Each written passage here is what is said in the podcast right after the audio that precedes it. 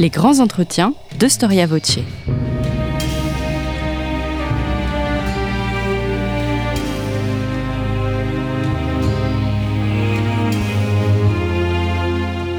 On retrouve Christophe Dickès. Chers auditeurs, bonjour et merci pour votre fidélité à Storia Voce. Comme vous le savez, nos podcasts sont gratuits. Nous avons fait le choix de ne pas faire appel à la publicité pour les financer. Alors si vous souhaitez nous soutenir, n'hésitez pas à le faire par un don à notre association en cliquant sur le lien indiqué dans la description de ce podcast. En faisant un don, eh bien, nous vous offrirons un abonnement à Histoire et Civilisation. Merci à vous. Hélène Becquet, bonjour. Bonjour. Merci d'avoir répondu à notre invitation. Vous êtes historienne, alors moderniste et contemporanéiste. La question est de savoir si le 18e est le siècle moderne. Oui, le 19e est-il le siècle de l'époque contemporaine? C'est un vrai débat. Euh, en général, pour les modernistes, je suis contemporaniste et pour les contemporanistes, je suis vous moderniste. Êtes moderniste. Bon, on fait avec. Eh bien, on vous prend comme vous êtes, vous êtes donc historienne spécialiste des 18e et 19e siècles et vous êtes venu à ce micro afin de nous présenter un ouvrage collectif paru chez Armand Collin, L'exil des monarques entre abdication et désir de euh, pouvoir, un ouvrage donc que vous avez dirigé. Hélène Becquet, vous recensez entre 1795 et 1950 1950 qui voit la levée de la loi d'exil, vous recensez pas moins de 15 monarques, certains ont régné, d'autres pas. Est-ce que ces 15 monarques sont une exception dans l'histoire européenne? Est-ce qu'en somme, la France est un cas unique dans l'histoire? Alors, euh, donc pour être tout à fait exact, on, on, on, on évoque 16 personnages. Alors après, il y a quelques questions qui peuvent se poser, notamment autour de la succession à la prétendance chez les Bonaparte après la mort de Napoléon II. Donc, bon, c'est pour ça que j'étais restée sur une quinzaine pour donner un chiffre un peu euh, global. Euh, alors, une exception euh, en nombre, assurément, euh, une exception en tant que telle, pas complètement. Euh, il y a des monarques exilés dès l'Antiquité, hein, si on doit remonter le temps euh, fort loin. Euh, mais si on se contente des temps modernes, finalement, c'est une rareté, en tout cas, sinon une exception. Pour la période moderne, il y a une, euh, euh, quelques monarques qui sont partis en exil, le roi de Danemark Christian II, et puis surtout les Stuarts, qui sont en fait euh, la principale dynastie exilée au cours de l'époque moderne, et euh, à laquelle les Bourbons de la branche aînée seront fréquemment comparés d'ailleurs euh, au moment de la Révolution. Hum. Tous ces exilés au XIXe siècle, au fond, sont les victimes d'une instabilité politique? Oui, en fait, c'est la spécificité du 19e siècle français, de la période qui commence, qui s'ouvre en fait avec la Révolution, qui se poursuit ensuite jusqu'à l'avènement complet de la République, pourrait-on dire, en 1879. Donc pendant presque un siècle, les bouleversements politiques se euh, succèdent en France.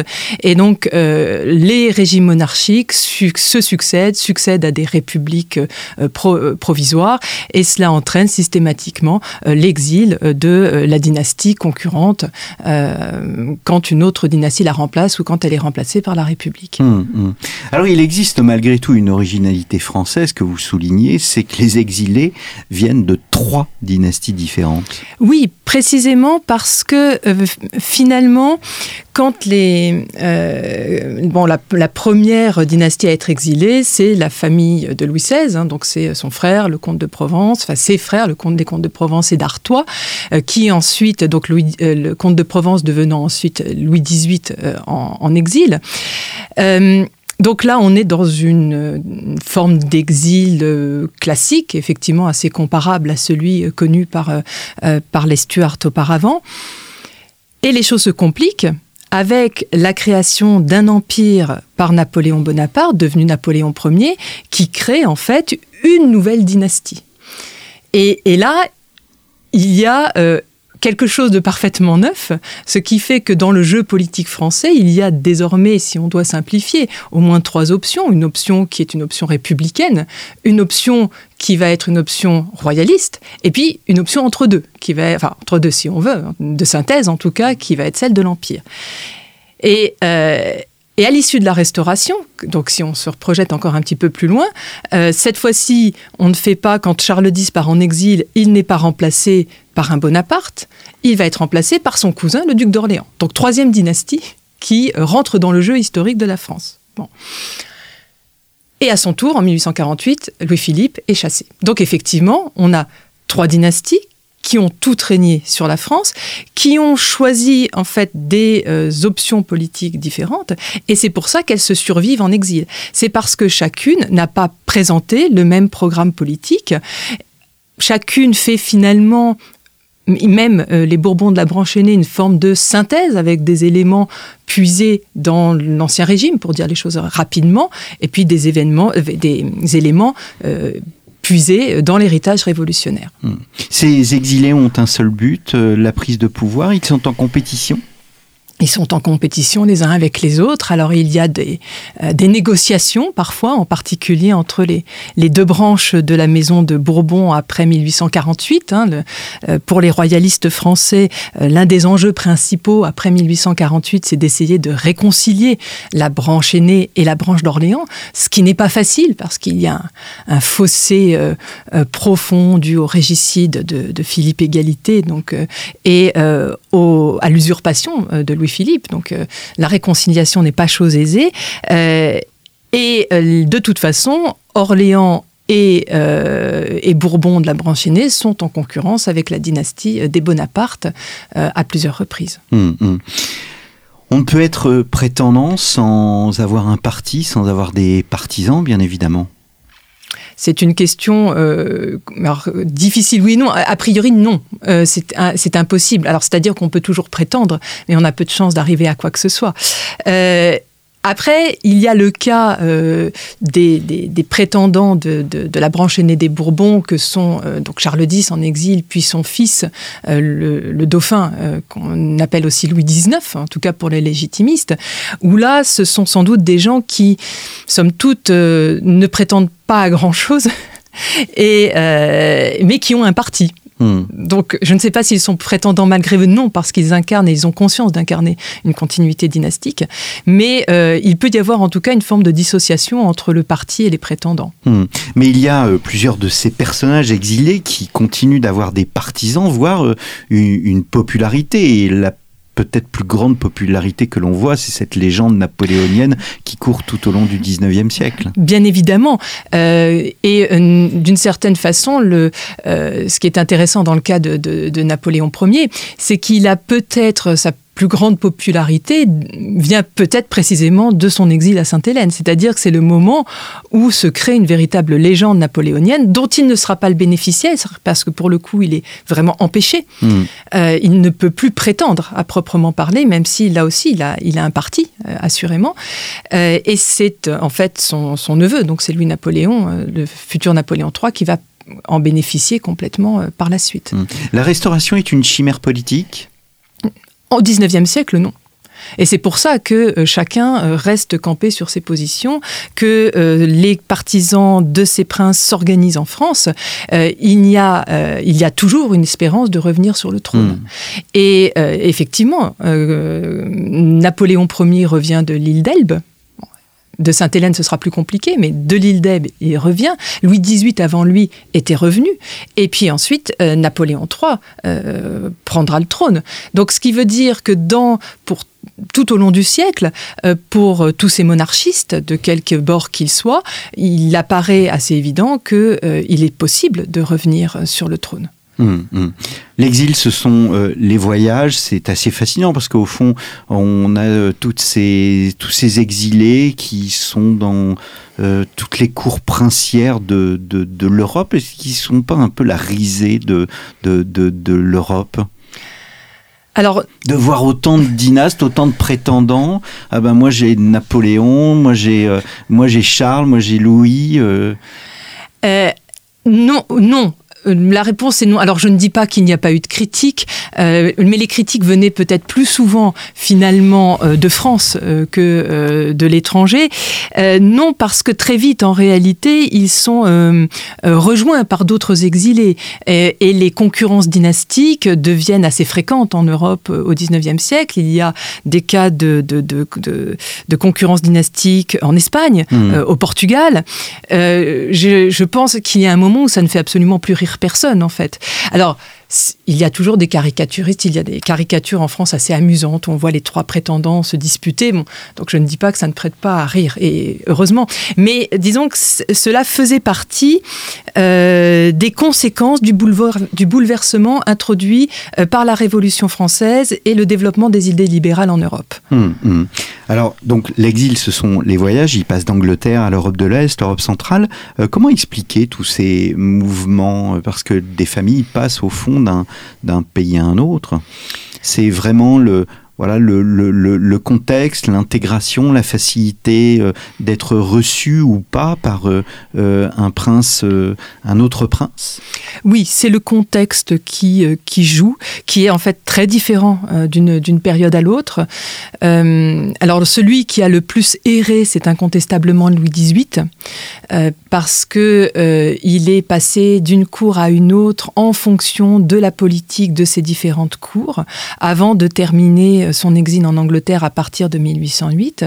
Donc vraiment, euh, il, a, il a été euh, là où ses intérêts étaient le mieux ménagés, le mieux pris en compte, et euh, c'est celui qui a traversé pratiquement toute l'Europe pendant son exil.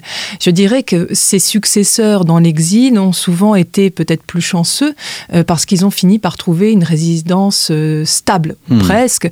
donc pour, pour son, son neveu, enfin son petit neveu, euh, le, comte de Chambord, ce sera Frosdorf.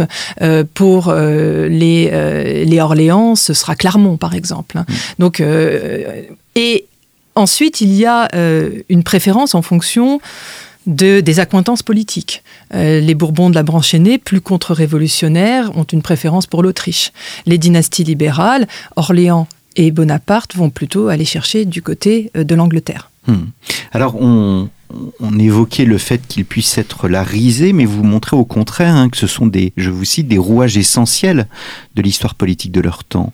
Euh, l'exil est aussi un levier politique? Oui, il ne l'a pas été pour tous de la même façon. Euh, il permet, euh, alors Maintenant, c'est un levier politique euh, subi tout de même. Hein. On ne part pas en exil quand on peut faire autrement, soyons clairs. Euh, mais euh, disons que quand on part en exil, déjà, c'est qu'on a gardé la tête sur les épaules, au sens propre, ce qui en soi peut ne pas être une mince victoire. Hein. Il est certain que les frères de Louis XVI avaient eu tout intérêt à émigrer et à rester, à rester hors de France. Et ça veut dire surtout que vous pouvez continuer à entretenir des partisans à l'intérieur du pays, surtout si vous n'en êtes pas trop éloigné. C'est la problématique vient aussi de là. Euh, c'est plus facile depuis l'Angleterre, par exemple, que depuis l'Autriche. Hmm. Euh, donc, il y a euh, l'exil n'est pas en tout cas la fin de l'histoire, ou pas nécessairement. Et ça a pu même jouer en la faveur de certains prétendants. Le, de manière la, plus évidente, me semble-t-il, c'est Napoléon III. Euh, qui a pu, en n'étant pas mêlé finalement pendant un moment à la, à la vie politique française, même s'il a beaucoup écrit dans son exil, même s'il a tenté à plusieurs reprises des coups de force, mais il a pu bénéficier finalement euh, de la mémoire euh, entretenue euh, par la légende napoléonienne qui lui a bénéficié. Et comme il n'était pas dans, mêlé de manière directe à tout ce qui se passait en France à cette même époque, il, a pu faire capitaliser en quelque sorte sur, sur le nom de Bonaparte et revenir en se présentant comme une forme de solution évidente, voire voire de sauveur, enfin presque. Hmm. Alors, nous avons une image euh, peut-être biaisée euh, de, cette idée de l'exil. Hein. L'historiographie insiste généralement sur la douleur de l'exil en oubliant euh, précisément la lutte et les espoirs, même d'ailleurs sur une île de l'océan Atlantique Sud, euh, Sainte-Hélène. Nous avons fait une émission avec Pierre Brandas mhm. sur Sainte-Hélène, euh, donc on ne va pas y revenir, mais voilà, vous avez voulu montrer à travers votre livre L'exil des monarques, paru chez Armand Collin, que il y a des luttes et il y a des espoirs pour ces hommes. Oui, euh, effectivement, l'idée, c'était de prendre un petit peu le contre-pied d'une forme de déploration. Alors, une forme de déploration qui, qui, euh, a ses, motifs, bien évidemment. Comme je le disais tout à l'heure, on, part, on part en exil contraint et forcé. Euh, et il y a effectivement une douleur de l'éloignement. Et il y a une mise en scène de cette douleur par, euh, ces princes, ou par une partie de ces princes, ou par leurs partisans. Euh, donc, qui sert aussi à nourrir un mythe qui soit. Alors, en fait, c'est quelque chose qu'on va rencontrer autour de Napoléon Ier et qu'on va rencontrer aussi autour des Bourbons de la branche aînée. C'est nettement moins net euh, du côté des Orléans. Mais il va y avoir une espèce de d'imaginaire de cet exil, une thématique des princes exilés, des princes meurtris par leur éloignement de la patrie. Donc, c'est un pan qui existe incontestablement, mais qui occulte finalement euh, le fait que ces, princes ont quand même pour but de revenir à un moment donné. Alors c'est vrai que dans le cas de Napoléon Ier à Sainte-Hélène, c'était impossible, soyons, euh, soyons bien clairs, euh, mais ça n'est pas impossible dans le cas du comte de Chambord. Il a failli, il a failli réussir. Mmh.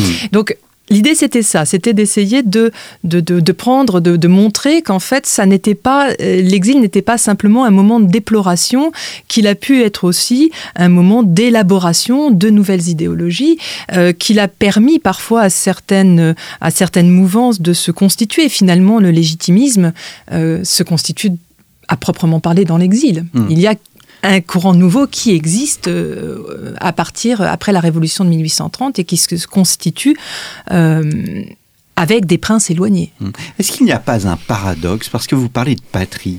Or, euh, ces, familles, enfin, l'idée de nation reste une idée avant tout révolutionnaire. Elle apparaît au XVIIIe siècle. Voilà, la somme des individus qui la composent. Est-ce que, malgré tout, on voit un, attachement à cette idée euh, qui ferait que euh, la personne du roi et la nation seraient deux choses différentes Alors c'est une question qui est très complexe, euh, qui est... alors, les choses sont très différentes d'une dynastie à une autre. pour, dans le bonapartisme et dans l'orléanisme, le roi n'est pas la nation. Il y a une séparation entre les deux qui est très claire, même si les discours considèrent que l'empereur dans un cas, euh, le roi dans l'autre sont les mieux à même de guider la nation. Euh, le, euh, le, bonapartisme repose sur la souveraineté populaire, sur l'idée mmh. d'une souveraineté populaire. Donc, ce sont cours, ces deux courants, l'orléanisme et le bonapartisme, sont, sont, héritiers de la tradition révolutionnaire et de la conception nationale euh, de, issue de la Révolution. Les choses sont beaucoup plus ambiguës pour les légitimistes. Chambord, dans le, dans le, dans, autour du comte de Chambord, et pour le comte de Chambord, il est assez clair que le roi est la nation. C'est, il y a le roi incarne la nation, hmm. au, plein sens du terme. Et en même temps, et en même temps, euh, quand on est attentif au discours d'une partie du légitimisme et des grands ténors du légitimisme comme Antoine Berrier, on voit bien qu'il y a une intégration, même chez les légitimistes, d'une idée de la nation qui en réalité est plus proche de l'idée révolutionnaire que de celle défendue même par le comte de Chambord. Et je dirais que même dans une certaine mesure, même le comte de Chambord n'y est pas complètement imperméable. Hmm. Parce que après le comte de Chambord, la dynastie s'éteint et on part vers l'Espagne, euh, ou on part vers les Orléans. C'est un, des grands débats euh, aujourd'hui. Et ce que font précisément valoir les légitimistes, c'est le fait que le roi, bah, le roi est roi et il n'a pas en soi de, nation, parce que le roi est la nation. Oui, hmm. oui, c'est la conception de c'est la conception du comte de Chambord. Hmm. Mais ça n'était plus la conception de l'ensemble des légitimistes. Nous n'allons pas évoquer euh, tous les personnages, hein, les 16 personnages. Je vais m'arrêter sur quatre d'entre eux. On va essayer de s'arrêter sur quatre d'entre eux. Le premier, le plus évident, c'est Louis XVIII. Il y a toujours eu chez lui une détermination à régner. C'est un homme tenace. Oui, c'est un homme euh, qui, est, qui est sans doute d'une intelligence assez remarquable. c'est un manœuvrier. Euh, il est parfois difficile euh, chez euh, Louis XVIII de faire le départ entre ce qui est sincère et ce qui est du calcul politique. Le personnage est quand même assez, assez complexe, voire, voire assez retors. il, a, il, a toujours eu une, un positionnement à tout le moins ambigu à l'égard de son frère Louis XVI. il est assez vraisemblable qu'à certains moments, il est songé qu'il aurait fait un meilleur roi que lui. Que lui. Hmm. Est-ce que on peut dire que c'est un modèle de roi en exil, qu'il crée une forme de typologie du roi en exil à l'époque moderne. En tout cas, il, euh, il, fixe, euh, il, fixe un modèle pour le 19e siècle, me semble-t-il. Alors, il faudrait euh, élargir cela sans doute à d'autres, espaces européens, mais en tout cas, pour la France, il, pour les dynasties françaises, il est celui donc qui va être le premier monarque, monarque exilé et qui a décidé qu'il n'abdiquerait pas. Euh, et ça, ça n'était pas forcément une évidence. Il a été démarché, notamment par euh, et principalement par euh, par Napoléon, hein, qui voulait négocier avec lui un trône à Varsovie. bon, et mais en fait, pour, pour Louis XVIII, ça n'était pas concevable, parce qu'il était, on retrouve cette idée d'incarnation de la hmm. nation, il était le roi de France. Il était roi de France et il ne pouvait pas être autre chose que roi de France, puisque c'était ainsi qu'on avait euh, décidé les lois de dévolution euh, au trône. Hmm. Alors, il y a une forme, là, là encore, de, de, paradoxe, parce que euh, il est enfin, il apparaît comme un personnage au fond peu aimé des émigrés. Euh, on lui préfère le comte d'Artois, le futur Charles X. Comment expliquer ce, décalage? Le, Louis XVIII, enfin futur Louis XVIII, le comte de Provence, euh, avait eu au moment des, de la période euh, qu'on appelle souvent pré-révolutionnaire, donc au moment des assemblées des notables, une attitude qui était relativement libéral. Par hmm. exemple, au moment de l'Assemblée des notables qui devait décider euh, du mode de réunion des États généraux, il va accepter, son bureau va accepter le doublement du tiers. Donc il a une espèce de réputation euh, de prince euh, presque patriote, en tout cas aux yeux de, de ceux qui ne veulent absolument aucun changement ou peu de changement en tout cas dans le, dans le régime monarchique. Donc ça, c'est une première chose. Il est sans doute un peu plus libéral que son frère le comte d'Artois. Et puis la, deuxième chose, c'est qu'il a choisi euh, de rester aux côtés de Louis XVI. Il n'a pas été, il n'est pas parti au 14 juillet, à la suite du 14 juillet 89 euh, en émigration comme le comte d'Artois. Donc aux yeux des émigrés qui sont partis le plus tôt, c'est un émigré tardif puisque Louis XVIII euh, quitte, quitte le pays. enfin, il réussit sa fuite lorsque son frère est arrêté à Varennes. Hein. Ils partent, ils partent, ils devaient partir en même temps. Et en fait, euh, le comte de Provence euh, sort de France, ce qui n'est pas le cas de son frère. Donc euh, juin 91. Donc juin 91, pour certains émigrés, c'est presque tard. Donc ça veut dire qu'il a accepté une partie de la Révolution. Et donc il est vu comme une espèce de, de traître presque. Et il va falloir beaucoup, enfin un certain temps pour que Louis XVIII arrive en fait à brider les ambitions du comte d'Artois, qui était le véritable chef de l'immigration. Et la concurrence entre les deux frères dans les premières années de l'émigration est, très très forte. Hmm. Justement, que signifie euh, sur le plan des idées être en exil? Est-ce qu'on fait preuve de pragmatisme ou euh, est-ce que l'on souhaite de, euh, restaurer des principes? Tout dépend des prétendants. Hmm. Il n'y a pas de, il n'y a pas de cas unique. Dans le, cas de, dans le cas de Louis XVIII, il y a même un, changement de, de, tout au tout.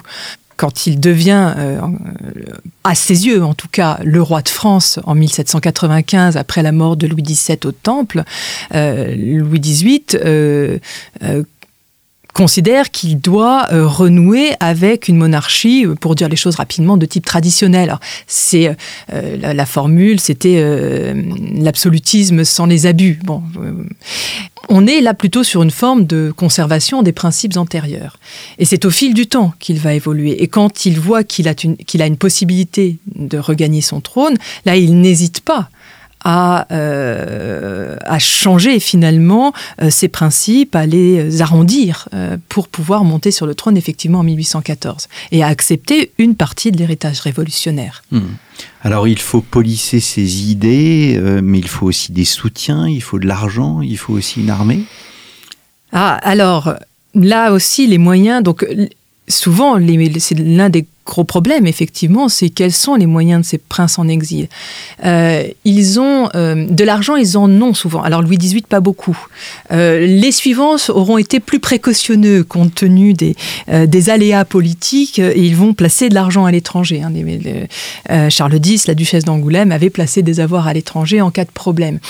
Donc, et les Orléans feront aussi des placements avantageux et leur fortune est tout à fait considérable. Bon.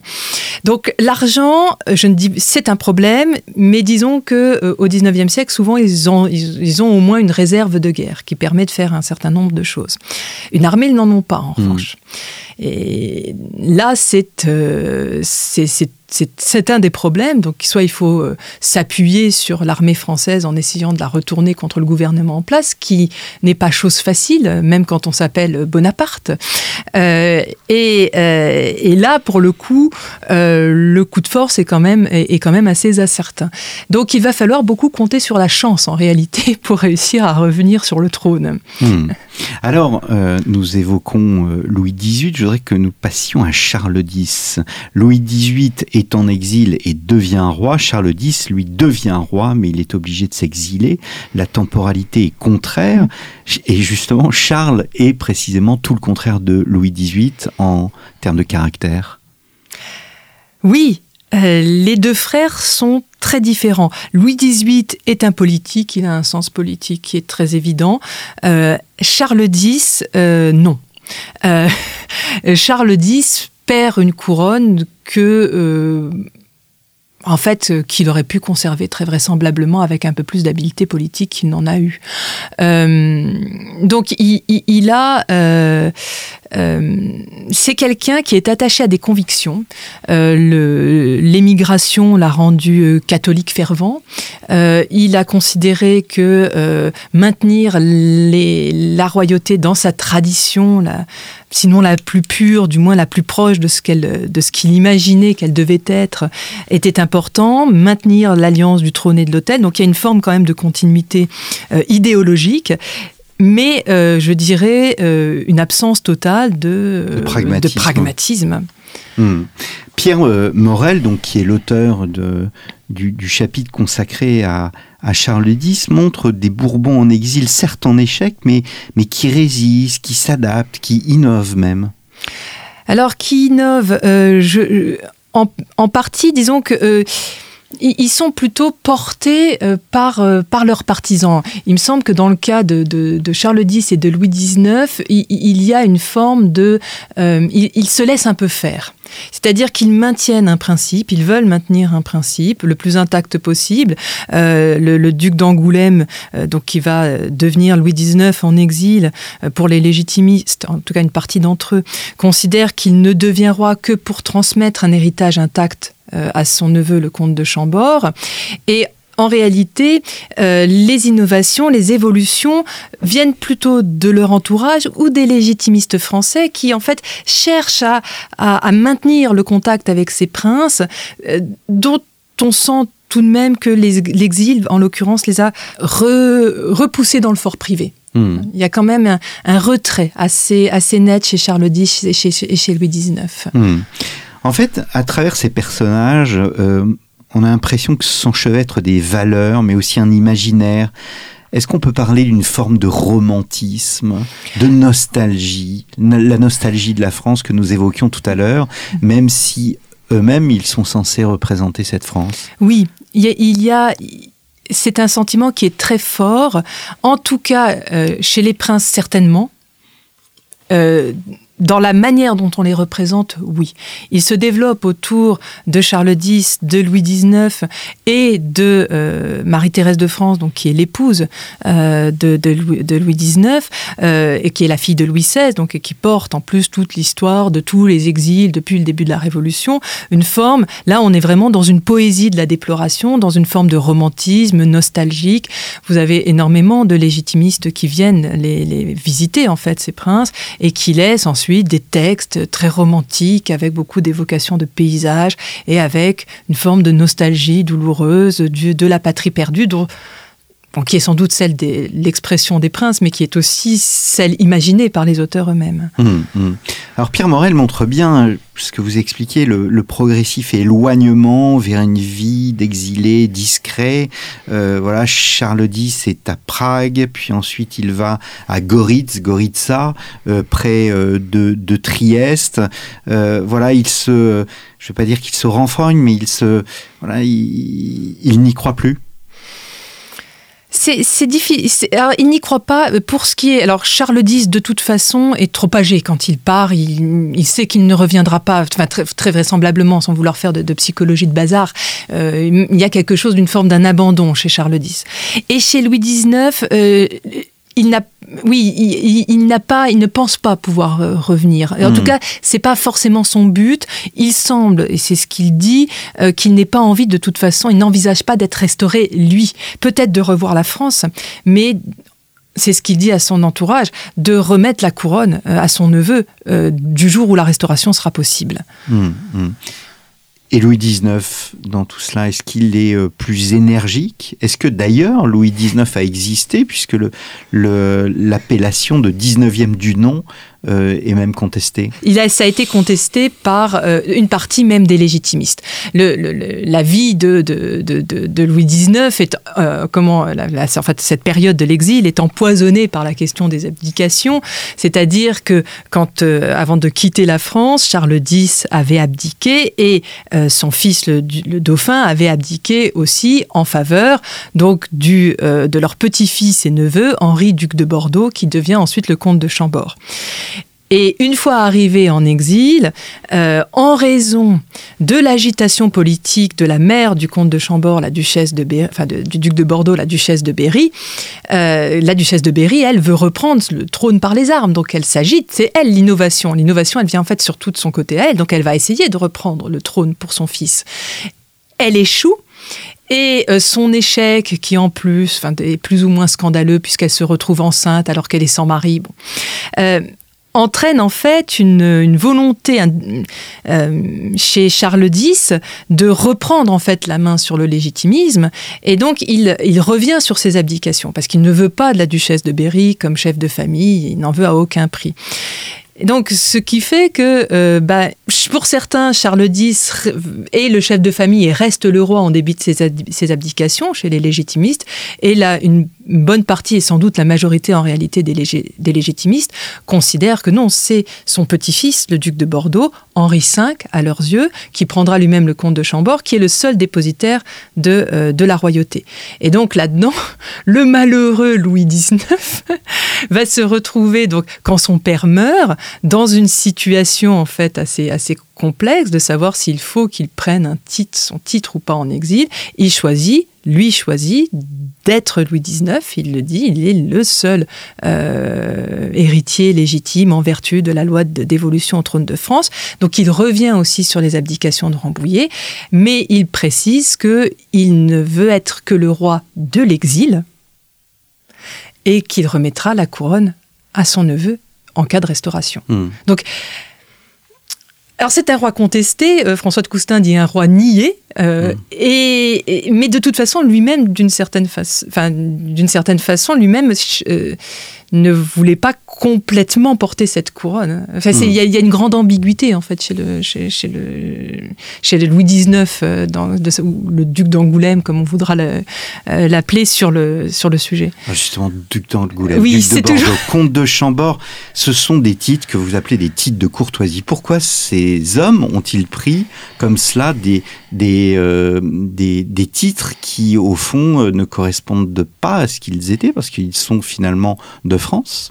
Oui Oui, alors c'est un problème de, euh, euh, de, diplomatique. À partir du moment, euh, si ces princes en exil conservaient leur titre royal de manière officielle, cela obligeait en théorie les, les gouvernements qui les accueillaient à les reconnaître alors, comme souverains et à leur accorder les honneurs dus à des souverains régnants ce qui était embarrassant vis-à-vis des gouvernements français. Donc dans le cas de, euh, de, Charles X et de son fils, c'était Louis-Philippe qui était sur le trône à ce moment-là, et un pays comme l'Autriche qui accueillait Charles X et, et, sa famille, euh, l'Autriche, même s'il n'aimait pas si le gouvernement autrichien n'aimait pas particulièrement euh, les, Orléans. merci, euh, il n'était pas non plus question de se fâcher complètement avec la France. Hmm. D'où ces titres de courtoisie qui permettaient euh, de ne pas imposer la rigueur du protocole au gouvernement qui les, qui les accueillait. Hmm. Alors, Louis XVIII, euh, Charles X, Louis XIX, le dernier, le comte de Chambord, Henri, euh, Henri V, donc, il est le dernier à avoir l'opportunité de monter sur le trône. Pour nos auditeurs qui ne le connaissent pas, qui est ce comte de Chambord?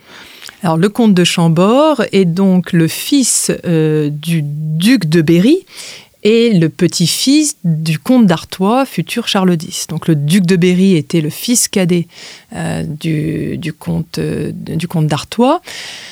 Euh, qui est mort assassiné en 1820. Et euh, il se trouve que quand il est assassiné, euh, la cour apprend sur le lit de mort du duc de Berry que son épouse, la duchesse de, de Berry, Marie-Caroline de Bourbon-Sicile, est enceinte. Et elle est enceinte de ce jeune Henri, qui va être titré duc de Bordeaux, et qui donc porte tous les espoirs de euh, la Maison de France euh, sous la Restauration, puisqu'il est le seul héritier euh, direct, et que le duc d'Angoulême, le mariage du duc d'Angoulême étant stérile, tous les espoirs reposent uniquement sur ce jeune enfant. Donc duc de Bordeaux, par les abdications de Rambouillet, il devient Henri V. Donc pour toute une partie des légitimistes, il est Henri V dès 1830. Et lui-même ne se considérera comme euh, roi que euh, à la mort de son oncle, donc euh, le duc d'Angoulême, Louis XIX, en 1844, et il décidera à ce moment-là de prendre le titre de courtoisie, de comte de Chambord. Alors pour une raison qui, euh, bon pour diverses raisons, qui est donc les raisons diplomatiques, le fait sans doute qu'il voulait laisser à sa tante Marie-Thérèse de France la gestion de la famille, euh, en tout cas à, à, Frosdorf, et aussi parce que d'une, il regarde, il considère qu'il ne peut être roi et pleinement roi qu'en France il est roi parce qu'il est roi de droit, il est l'héritier légitime des rois de France, et en même temps, son règne ne commencera effectivement que quand il retrouvera le pays. Hmm. Alors, on voit bien euh, à travers son exemple, alors on va le faire grandir, là vous montrez sa, voilà, son, sa, filiation, mais on voit bien à travers son exemple qu'il est nécessaire pour un exilé, d'un point de vue général, et ça vaut pour l'ensemble, d'entretenir des contacts étroits avec les familles d'Europe. Oui, dans le cas du comte de Chambord, le comte de Chambord a, la chance euh, d'être très intégré dans les dynasties européennes. Euh, dans le, contexte de l'époque, hein, la, dynastie, euh, la, Maison de France, donc les Bourbons de France sont une des, la, c'est la première ou l'une des premières familles de monarques européens. C'est une des familles les plus prestigieuses. Et même en exil, disons que le prestige de la dynastie euh, demeure d'une certaine, d'une certaine façon. Euh, et, il se trouve que par sa mère, euh, Marie-Caroline, il est lié à toute la famille des Bourbons-Naples, très prolifique. Donc il a beaucoup d'oncles, de neveux, de cousins, de cousines. Et euh, il va avoir la chance, en étant en Autriche, de bénéficier des amitiés de Marie-Thérèse de France, donc sa tante, avec toute la cour d'Autriche, pour pouvoir faire lui-même un bon mariage et euh, pour que et sa sœur euh, Louise va elle aussi faire un bon mariage et ces mariages vont complètement les intégrer au réseau dynastique européen.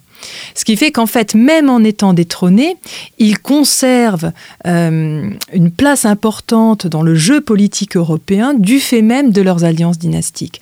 Euh, le comte de Chambord épouse une, princesse de Habsbourg, alors Habsbourg-Modène, euh, donc Marie-Thérèse d'Autriche-Modène, mais issue d'une famille régnant sur un petit État, certes, mais d'une famille régnante, et sa sœur Louise épouse le duc régnant de Parme. Donc certes, ce ne sont pas des très grands États, mais ce sont des États, ce sont des souverains régnants, ce qui fait que euh, euh, les neveux et nièces du comte de Chambord vont eux aussi euh, se retrouver alliés à toutes les familles régnantes européennes.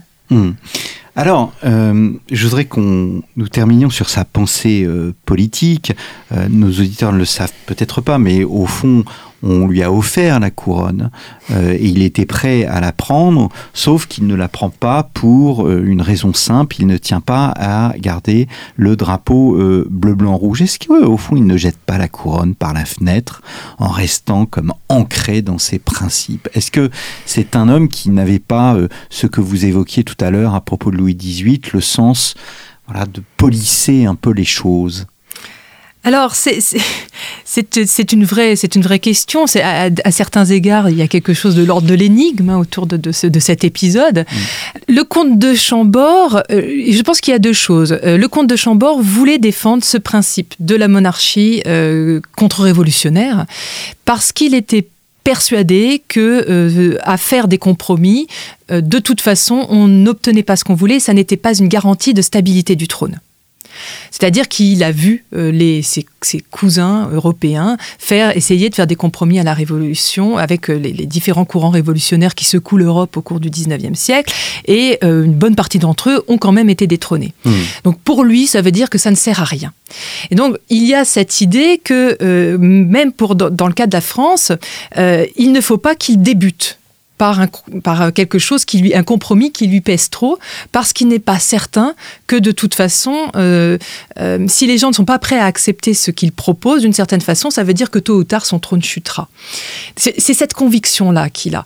Donc, euh, il, je ne sais pas si c'est un manque de pragmatisme ou plutôt euh, une sorte de retour d'expérience qui lui fait craindre euh, de revenir en France pour rien s'il se retrouve face à des gens qui, euh, qui ne veulent pas gouverner comme lui le souhaite. Hmm. Et, je, il y a sans doute chez lui la peur du malentendu, le refus de fonder en fait sur son trône sur quelque chose qui ne soit pas stable. Hmm. Et il ne veut pas renoncer à ses principes pour le trône la loi euh, d'exil est votée, enfin une des lois d'exil, euh, la dernière en tous les cas en date est celle de 1886, elle est abrogée en 1950. 1950 parce que le, risque, si je puis dire, euh, d'un retour du roi et voilà, fait partie de l'histoire Oui, oui. parce que à ce moment-là, on a l'impression qu'il ne représente plus vraiment un enjeu politique et le comte de Paris lui-même est enclin à ce moment-là à rentrer en France parce qu'il a, ben, il a perdu, enfin, vivre en exil et essayer d'entretenir un parti en France coûte très cher. Donc, il a aussi, euh, il sent qu'il est en train de perdre de toute façon euh, une partie de son, son, aura et de son audience politique. Donc, euh, voilà, il y a, a d'un côté l'idée que ça qu'il représente un risque moindre et lui-même ressent finalement la nécessité de, revenir en France, sauf qu'en acceptant de revenir en France, il accepte de ne plus être prétendant. Hmm. Donc, voilà, il y a, une fin, effectivement, c'est qu'il y a une forme de fin de l'histoire. Euh, euh, en fait, le comte de Paris a, raté sa chance avec la guerre. Hmm. Vous faites du général de Gaulle le dernier roi en exil? Oui, euh, alors par une forme de boutade en partie, euh, mais pas seulement. Euh, c'est-à-dire que le général de Gaulle est l'héritier de, toutes ces traditions monarchiques. Il est lui-même issu d'une famille légitimiste. Et dans ses conceptions politiques, si on est très attentif, on voit beaucoup de choses en réalité qui remontent à des conceptions euh, tirées, euh, la manière dont il, euh, assure une, une forme de continuité républicaine en faisant de Vichy une parenthèse n'est pas sans rappeler la manière dont Louis XVIII voulait renouer le fil des temps. Il y a vraiment quelque chose de cet ordre-là dans la posture, dans la posture gaulienne juste après-guerre. Et, et, De Gaulle doit de toute façon, il naît de l'exil. Hmm. Et il doit, il, il doit son aura politique à sa posture d'exilé. Hmm. Merci beaucoup Hélène Becquet d'être venue à notre micro. L'exil des monarques entre abdication et désir de pouvoir, un ouvrage paru chez Armand Collin.